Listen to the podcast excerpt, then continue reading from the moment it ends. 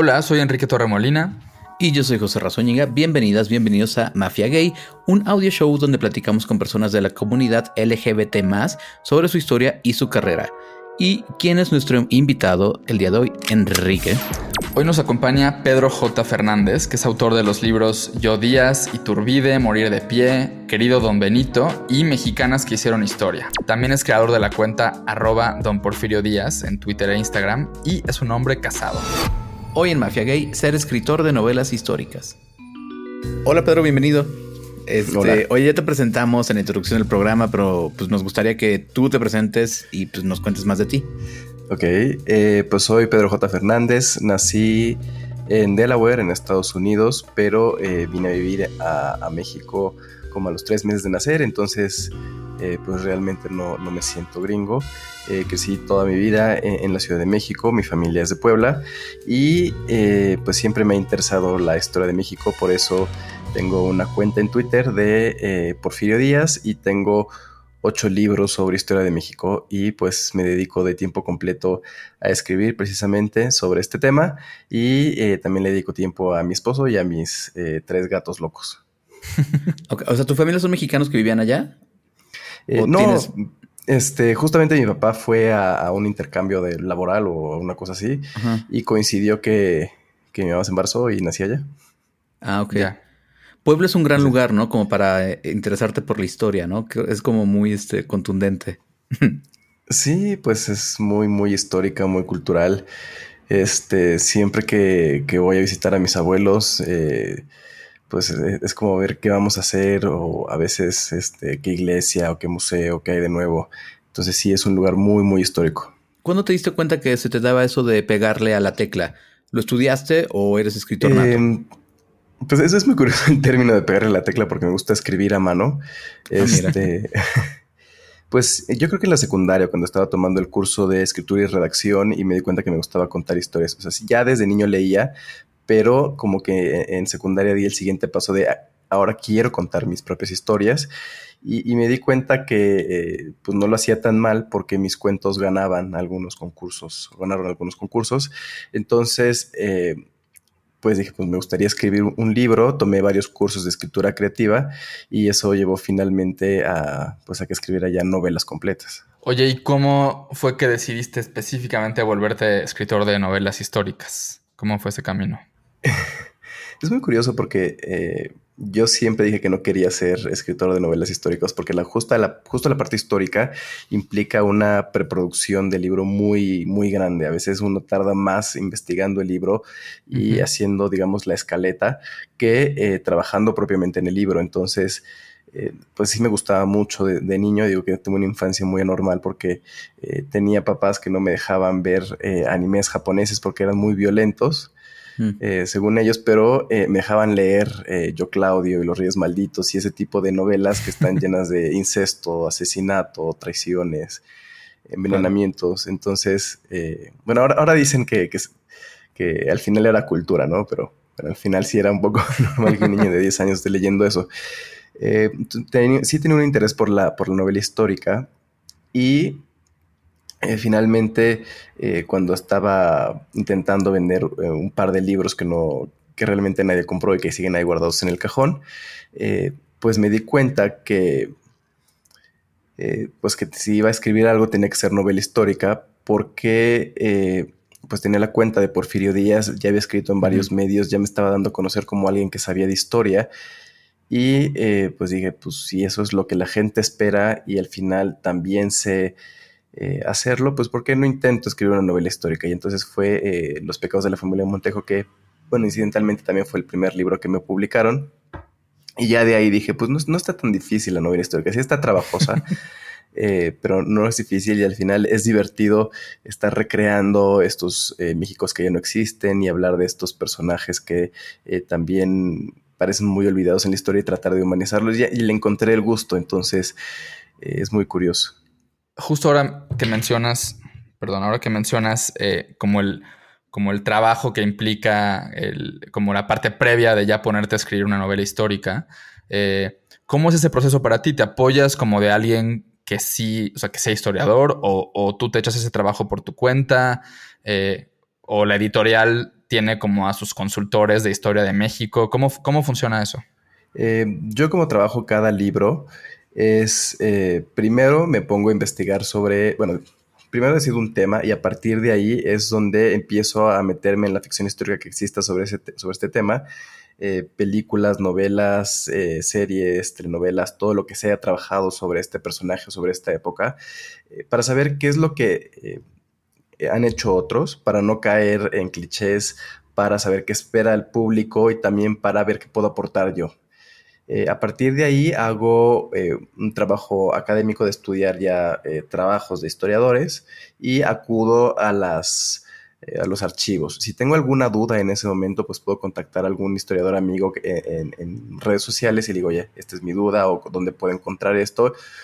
Y, ellos me van orientando. A veces nada más les digo, voy a trabajar este tema y ellos mismos dicen, búscate a tal historiador o busca tal libro y ya de ahí voy pues voy investigando. Luego ya trabajo una escaleta general del libro, eh, que es en, ficción histórica es muy importante porque te tienes que ceñir precisamente a, la investigación eh, y a la cronología, no puedes andar saltando por todos lados como en otro tipo de ficción que a veces el personaje y la trama te van dando eh, lo que tienes que hacer.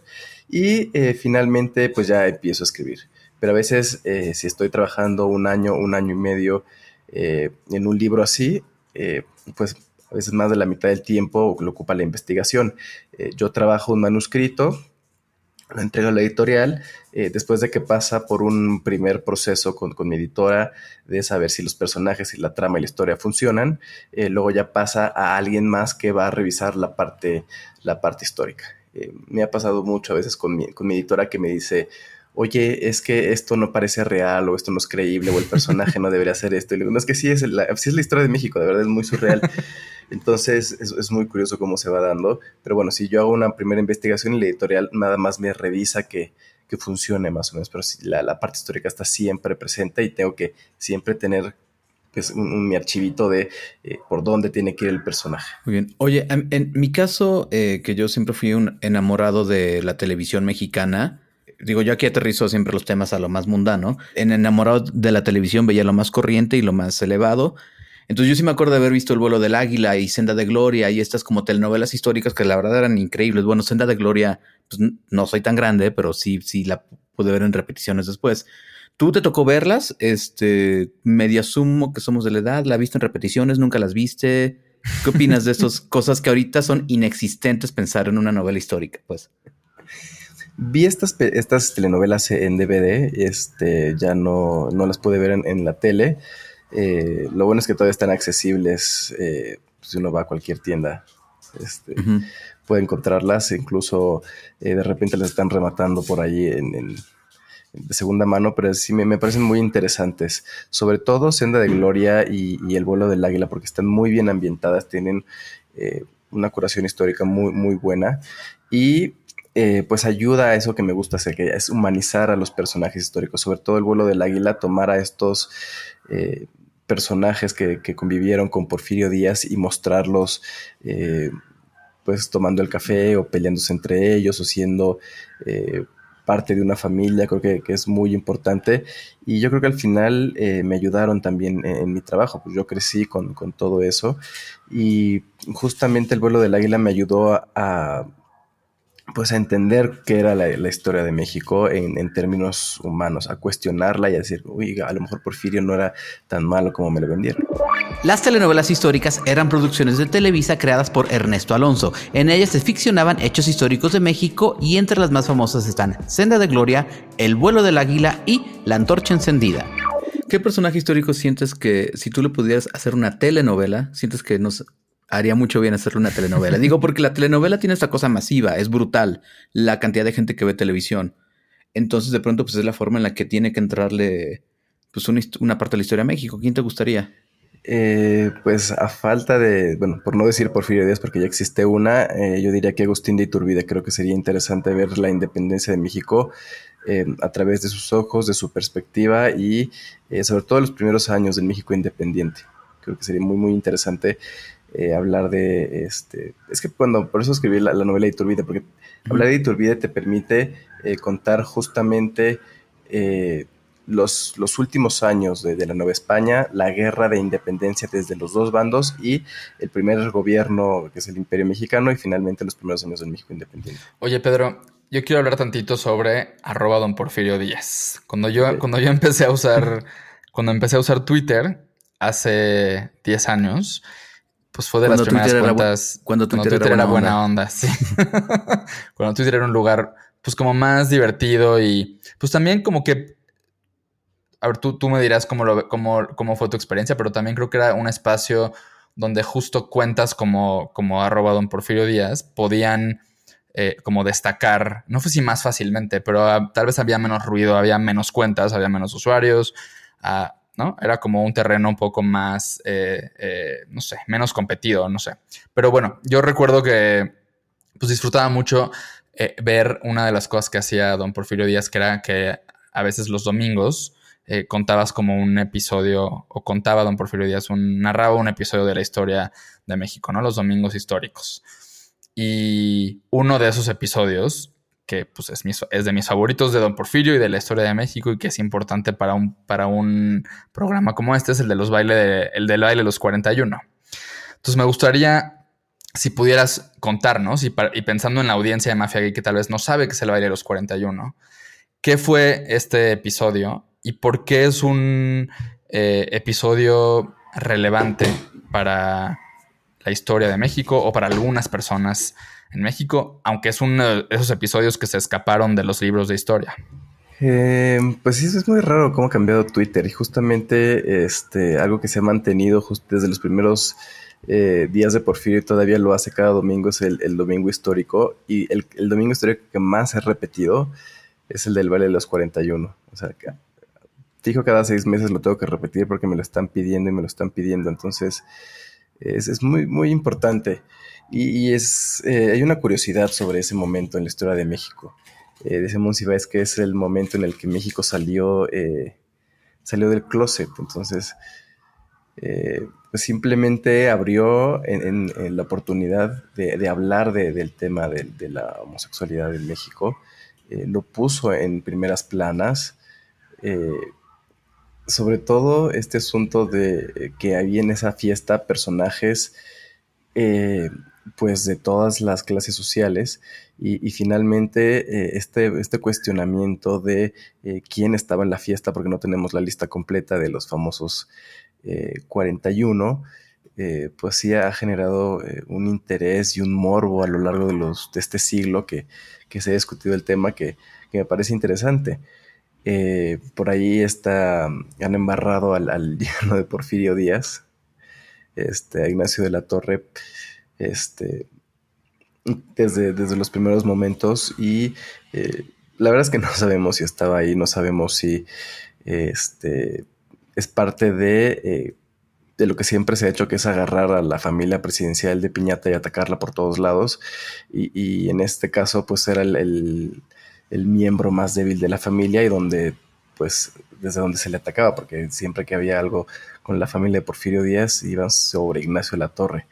Entonces, eh, al final es especular. O sea, ¿era el miembro débil por homosexual? ¿No se sabe si es homosexual o, como por qué? Eh, pues no sabemos. Eh, también estamos especulando sobre si era o, o, no era. La verdad es que también tiene una vida muy licenciosa. Le gustaba irse de repente dos, tres meses a San Francisco a, cerrar algún trato comercial y, se iba sin su esposa y, nadie sabía qué hacía allá. Entonces, este, también su vida ha permitido especular si era o no era. O sea, no hay ninguna confirmación, pero lo más probable es que sí.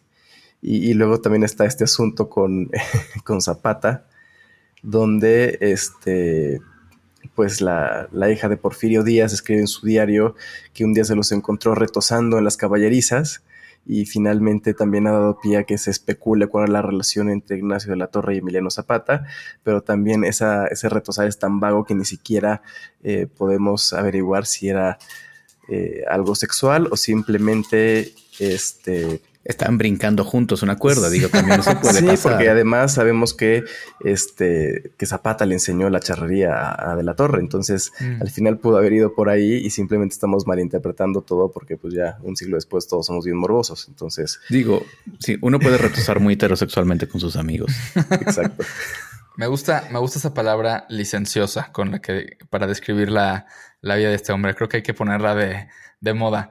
Oye, Pedro, pero quiero, quiero profundizar un poquito más en algo que, o que, que, acabas de mencionar muy sutilmente, pero ¿cuál es tu interpretación de todo esto, de todos estos rumores del Valle de los 41, del yerno de Porfirio Díaz? ¿Tú cómo lo ves? ¿Tú qué piensas? ¿Qué pasó? Eh, pues yo sí creo que, que Ignacio de la Torre andaba por ahí.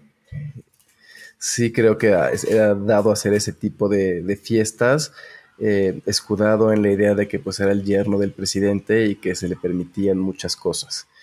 Eh, sabemos que a partir de ese momento, de repente Porfirio se empieza a distanciar de Ignacio de la Torre, eh, le quita su apoyo para una candidatura, porque iba a ser gobernador del Estado de México, y pues finalmente tuvo que, guardarse un poco luego, cuando, cuando se, eh, se, ve metido ahí en el asesinato de, Zapata, digo de Madero, Zapata lo saca de la cárcel y se lo lleva eh, a Cuernavaca, donde le, tiene una muerte muy, muy terrible, Ignacio de la Torre. Este, pero implica que ya, por, un lado implica que hay, una relación de amistad estrecha entre Zapata e Ignacio de la Torre, y por el otro lado que los rumores sobre Ignacio de la Torre habían permeado eh, en todos los niveles sociales. Entonces probablemente eh, sea cierto que, haya sido homosexual o bisexual. Oye, además del baile de los 41, ¿qué otro eh, hecho histórico mexicano, queer, gay, te gusta y sientes que deberíamos de conocer un poquito más?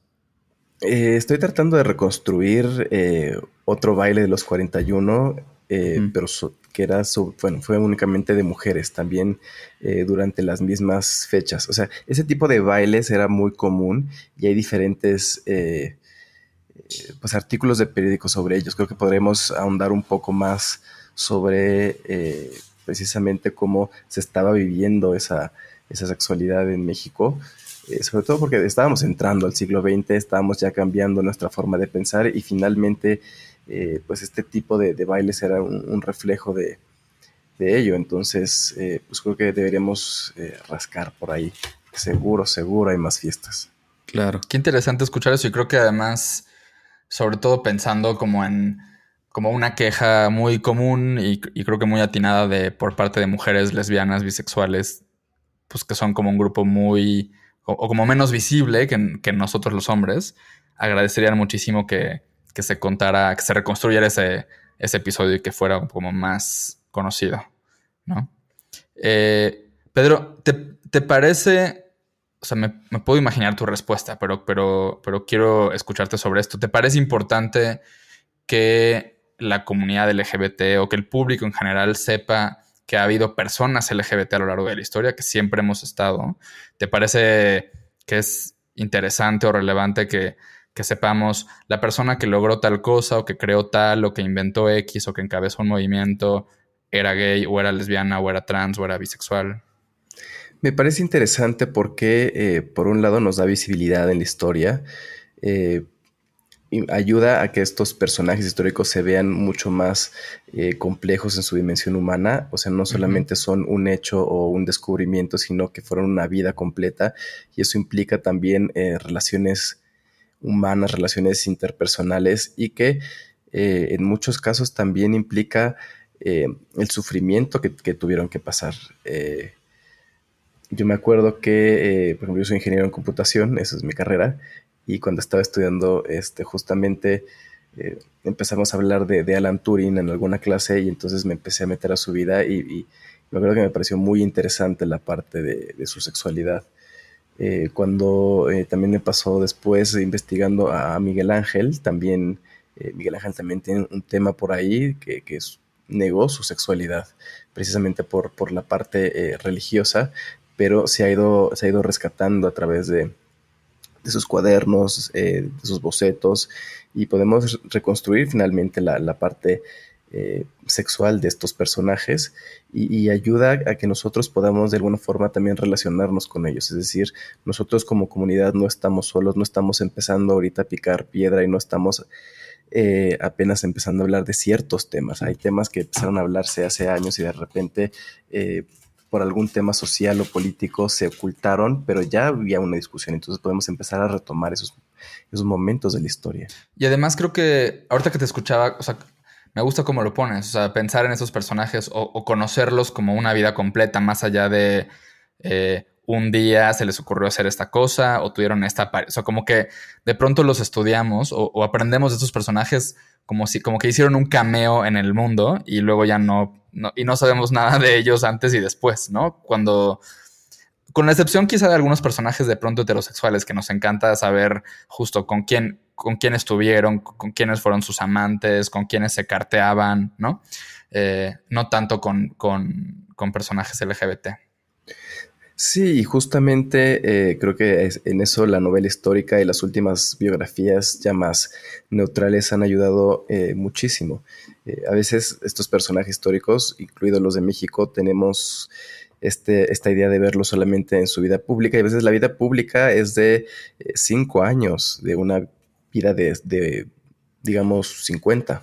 Caso, por ejemplo, de, Zapata o de Iturbide, su vida pública es de menos de 10 años, cuando ellos vivieron 40. Entonces, explorar todo, toda esa vida no pública, incluso eh, esa vida privada o familiar durante su vida pública, eh, creo que eh, ayuda a, añadirle capas a estos personajes y en el momento en que los hacemos humanos y complejos, ya no los sentimos tan lejanos. Oye, eh, este año se puso claramente de moda Alexander Hamilton.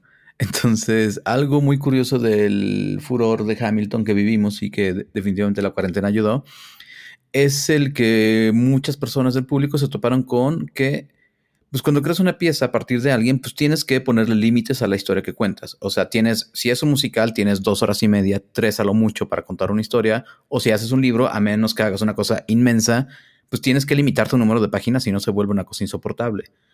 Eh, ¿Cómo empiezas a acotar las cosas que tienes que cortar de la vida de, alguien? ¿Cómo, ¿Cómo, tomas tú esa decisión? Pues eh, me aferro a una línea, una línea narrativa. Al final estoy contando una historia y no es una pieza académica. Entonces, eh, por más interesante que esté el dato o el documento, si no me ayuda a que, a que la trama se mueva o no me ayuda a revelar algo del personaje, eh, o lo pongo atrás como apéndice o simplemente eh, lo elimino. Y en eso también entra eh, mi editora, que pues finalmente ella me dice, oye, esto es paja, por más histórico que sea, este, pues estás cortándole la narrativa al lector y pasa mucho en novelas históricas que de repente estás leyendo algo y el escritor te quiere explicar cómo se vivía entonces y entonces te echa 10 páginas de algo cotidiano donde dices, está padrísimo, pero yo quería ver qué le estaba pasando al personaje. Entonces, mm. Eh, pues sí tienes que pensar en todo el tiempo en la narrativa, en la historia que estás contando y aprender a sacrificar parte de la, de la investigación. A lo mejor te sirve para otro libro o a lo mejor no, pero al final tienes que contar una historia. Pedro, queremos hablar un poquito igual sobre actualidad, empezando por ¿qué, qué personaje contemporáneo de la política mexicana, tal vez no de la política, pero digamos, de personajes públicos de la política, empresarios, de movimientos sociales eh, de ahora, ¿te parece que sería un protagonista interesante de alguna de tus, de, alguna de tus novelas? O si ya no la escribes tú, pero que te parece que sería alguien que, eh, haría un personaje interesante para leer en unos años. Eh, bueno, yo siempre he dicho que me gusta trabajar con, personajes muertos, aunque suene muy morboso, pero que si alguno de estos personajes actuales estuviera muerto, realmente me gustaría escribir la historia de, Carlos Salinas, porque eh, creo que ha dado mucho debate en las redes sociales. Eh, su gobierno y su forma de ser también ha dado muchísimas opiniones, mucho debate y ha sido protagonista de momentos importantes en la historia. Entonces, eh, independientemente de la opinión que podamos tener del señor, creo que, creo que eh, tendría mucho que contar y su vida sería interesante. Y sería un, villano eh, pues rico para expandir en un, libro y, terminar amando o odiando. No, no sé cuál sería mi, mi conclusión, pero creo que sí sería muy interesante.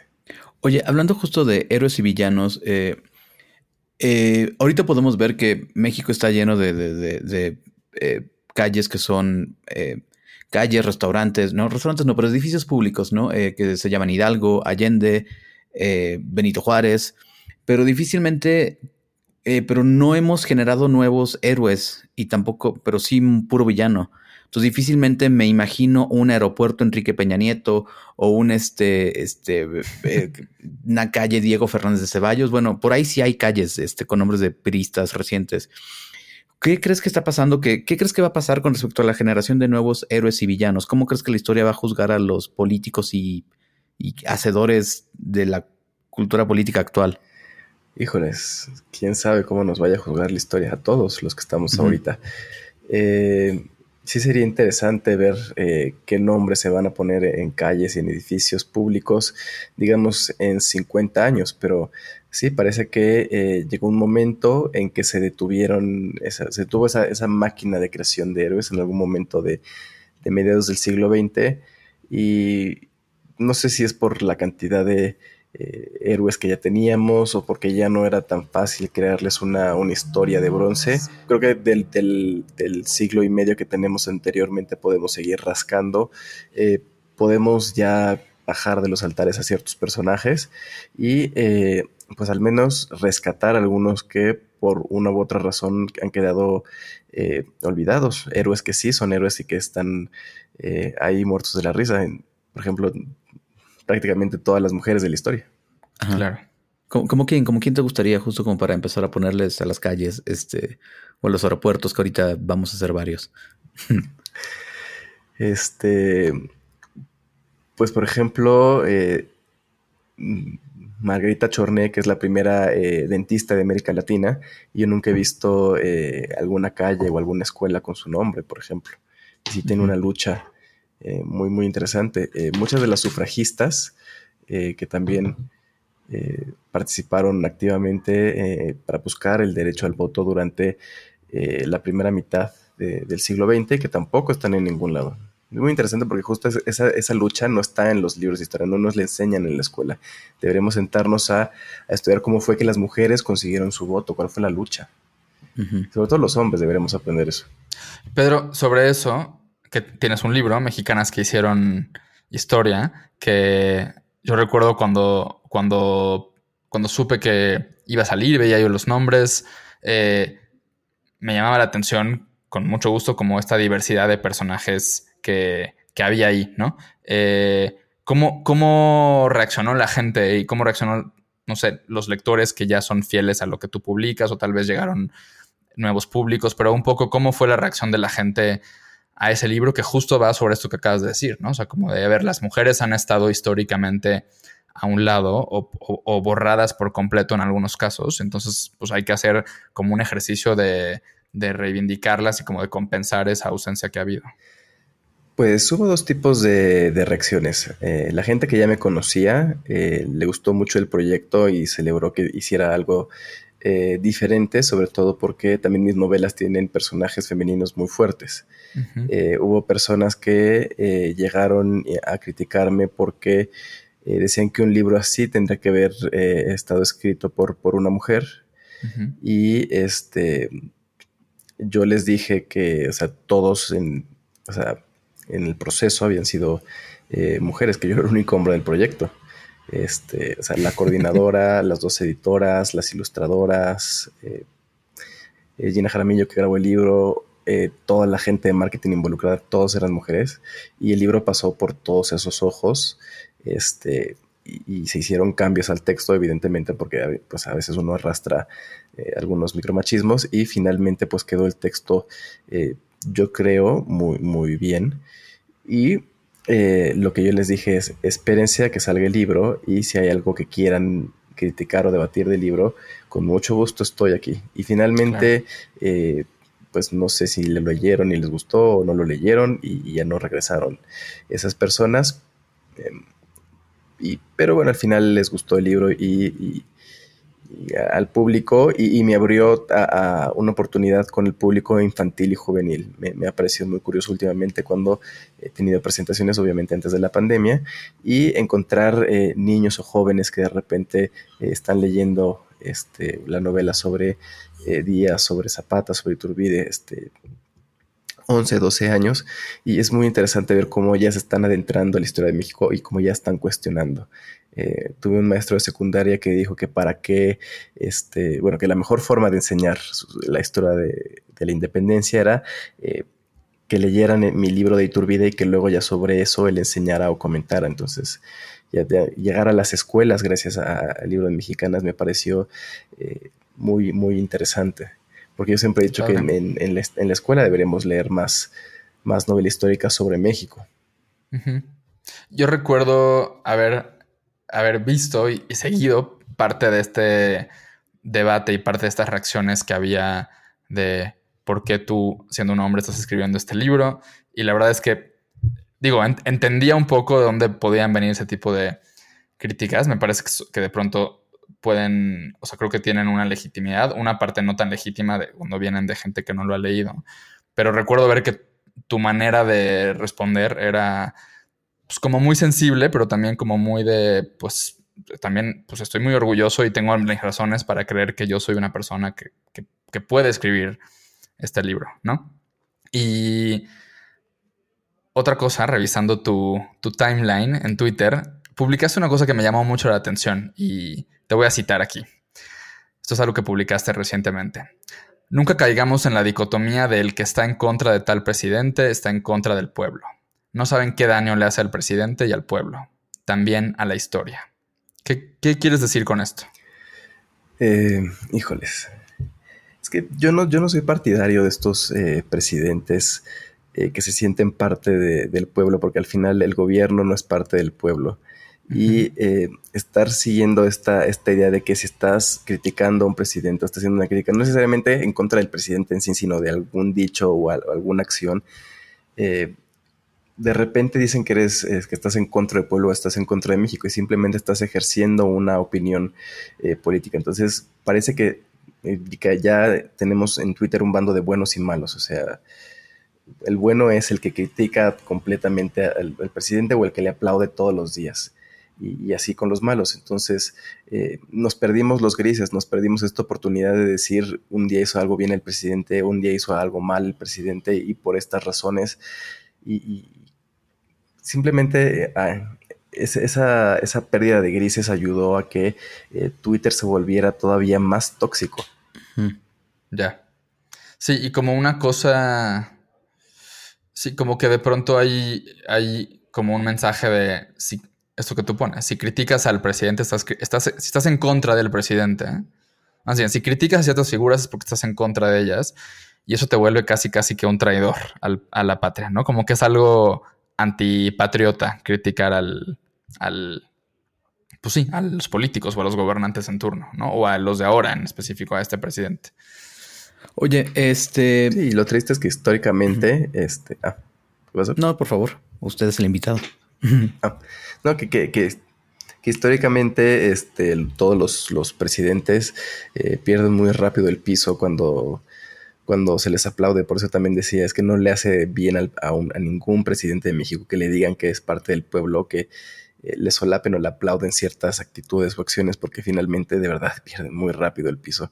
Históricamente todos, todos, incluso los más heroicos eh, de cualquier visión, pierden muy rápido el piso. Entonces por eso también aunque, aunque celebres alguna acción o algún dicho del presidente, por favor, no, no caigan en sobre eh, elogios. Y creo que es una lección que justo no hemos aprendido, porque, o sea, regresamos a esto que, has, que ya has dicho un par de veces de, pues tal vez, no, o sea, la manera en la que aprendemos y leemos y, absorbemos información de estos personajes y de la historia de México en la escuela, deja fuera lecciones como esta, ¿no? O sea, lo que pasa cuando el pueblo, la gente o los, o los líderes de opinión tienen esta actitud es que sucede esto y esto y esto, ¿no? Así es. No, y además, digo, ya no solamente en cuestiones históricas, también a título personal, saber el pasado de las personas es una gran moneda de cambio. Digo, piénsenlo, cuando uno de pronto se topa con alguien del pasado, es muy interesante cómo uno lo recuerda y la información que uno tiene de esa persona siempre es este algo muy interesante. Pero bueno, eso era como un chiste. Eh, además de la novela histórica, ¿en qué más estás ocupando tu tiempo? ¿Sientes que esta eh, faceta tuya tiene fecha de caducidad o, o no realmente?